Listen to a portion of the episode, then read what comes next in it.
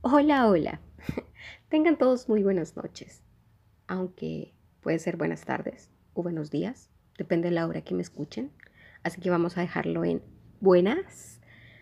Antes que nada, quiero agradecerles enormemente el apoyo del primer podcast, que se hayan tomado la molestia de escucharme y muchísimas gracias a aquellos que me escribieron para darme su opinión, sobre todo a los que ya me dieron ideas de nuevos temas. Una de ellas y la dueña del tema del día de hoy es una mujer increíblemente maravillosa, súper carismática, que siempre le está viendo el lado positivo a la vida.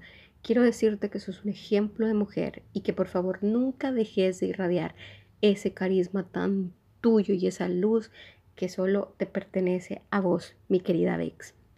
Antes que nada, quiero advertirles y sobre todo quiero aclarar que aquí no estoy atacando a nadie, que este tema no se lo tomen personal. Si son fanáticos religiosos, no estoy atacando a nadie en específico.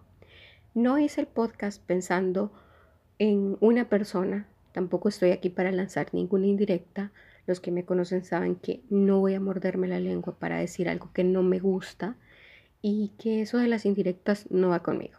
Entonces, ya habiendo aclarado esto, si sos un fanático religioso, puede que aquí sea donde te, tengas que quedar y no sigas escuchando porque te puedes ofender y no es mi plan, ¿ok? Pero ¿cuál es el tema? El tema es, amiga, me echaron de la iglesia. ¿A cuántas y a cuántos no nos ha pasado que no es que te hayan dicho muchas gracias, pero ya no venga a la iglesia? Sino que te has sentido juzgado, humillado, ignorado, exiliado por un grupo religioso solamente porque expusiste una idea en voz alta y no fue aceptada por el grupo. ¿Te pasó? Entonces, bienvenido al club. Si bien no me voy a enfocar en el hecho de que mi amiga la echaron del grupo de oración por exponer que no necesitaba reconciliarse con Dios, se negó a aceptar el adjetivo de pecadora frente a una mortal más. Lo que quiero traer a colación es la doble moral con la que muchos iluminados religiosos viven.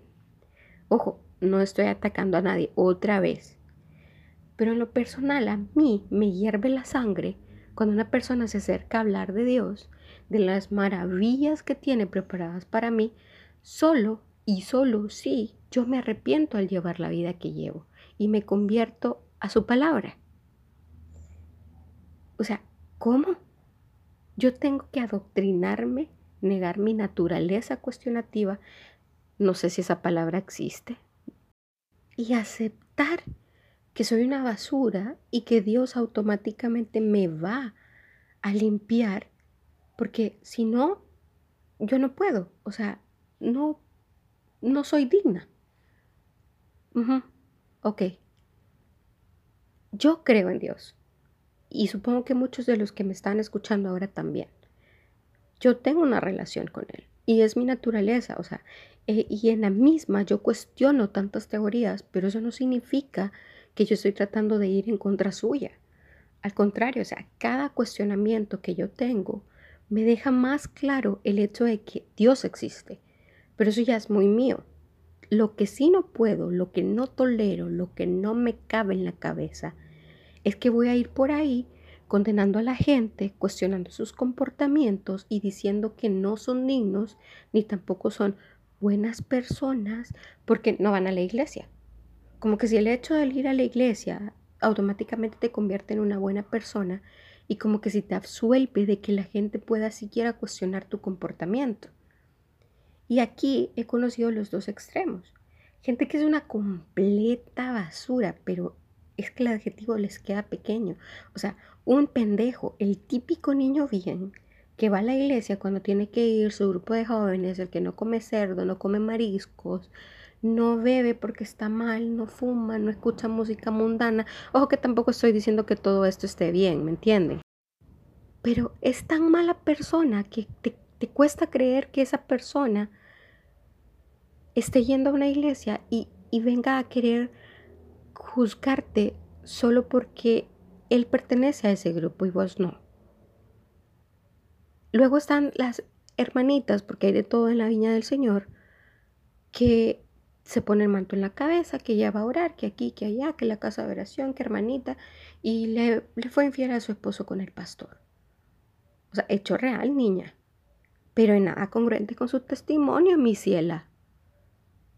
Pero está el otro extremo, o sea, conocía a una gente, que conocía a una gente, a una gente, conocía a gente que era maravillosa, o sea, que están dentro de la iglesia, que no te exigen, no te ven, o sea, que te mandan una paz, una confianza para contarle hasta que te robaste el chicle del súper cuando estabas chiquita.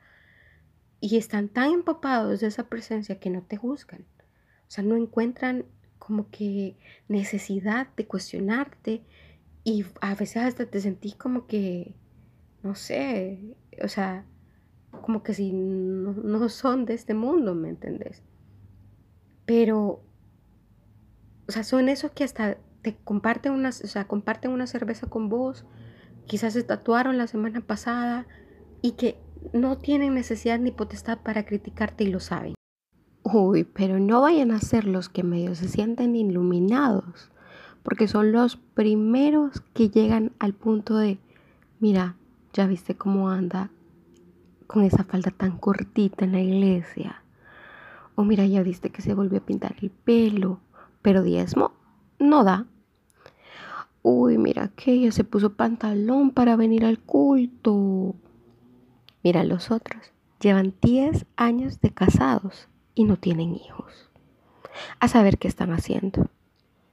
Otra es, mira esa, se deja largas las uñas y se maquilla para venir a la iglesia, como que si no, como que si va a una fiesta.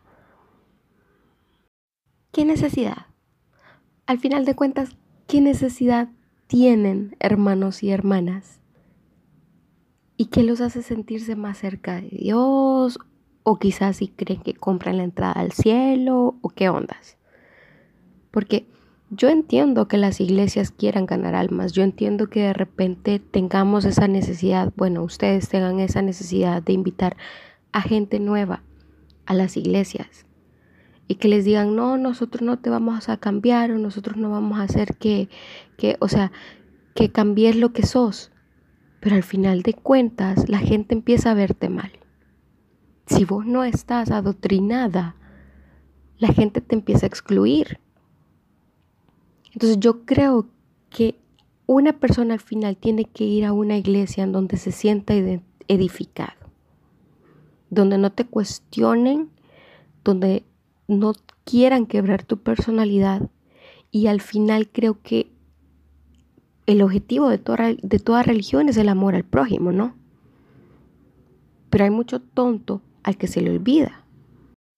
Hay mucha gente que de repente por tener X años o por tener, digamos, que, que una conversión, empieza a criticar a, a, los demás por cómo ellos viven su vida. Pero esa, esa idea o, o ese acto de señalar a la gente, creo que al final no es la mejor manera de ganar la voluntad de nadie. Cada quien sabe en el hoyo en el que está metido. Cada quien sabe los demonios que está llevando consigo. Y la iglesia debe de ser un camino que a mí me ayude como persona a salir de donde quiera que sea que me haya metido. Lo menos que yo espero al llegar a una iglesia es que la gente esté criticando mi forma de vestir o mi forma de pensar o, o, cualquier otra cosa. O sea, yo siento que al final un cambio se va a dar si se va a dar. O sea, no es que nadie va a venir acá y me va a decir, ah, no, es que, mira, tenés que cambiar cómo te vestís para empezar. Esos escotes ya no. O esos pantalones ya no. Porque así Dios no te va a volver a ver. Porque así Dios no va a escuchar tus, tus. Porque tus oraciones entonces no le van a llegar a Él. O sea, para mí es algo absurdo. O sea, no se trata de venir y decir, ay, yo soy mejor persona que vos, porque yo sí me pongo el mantito en la cabeza, porque yo sí me puedo el rosario completo, porque yo sí pago el diezmo. O sea, aquí no se trata de ser mejor persona por sobre los demás.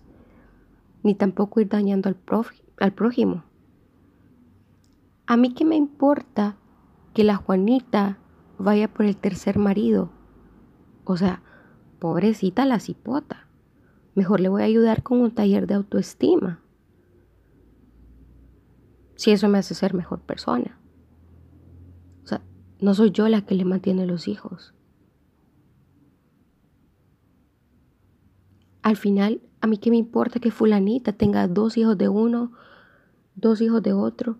O sea, si no soy yo quien los mantiene. Mejor le voy a ayudar a encontrar un trabajo decente para que, no, para que los mantenga ella sola. Uy, ya viste la otra, anda chupando otra vez. Sí, pero yo no le compré las cervezas. Mejor que me invite a una. Al final de cuentas, creo que, y para ir aterrizando en el tema, hagan el bien y no miren a quién. O sea, si alguien acaba de llegar a su grupo religioso, a su grupo de oración o lo que sea, Ay, déjelo, no trate de decirle, no, mira, pero es que vos te tenés que reconciliar con Dios para que Él te escuche. Esa cuestión ya es muy pedo de ellos.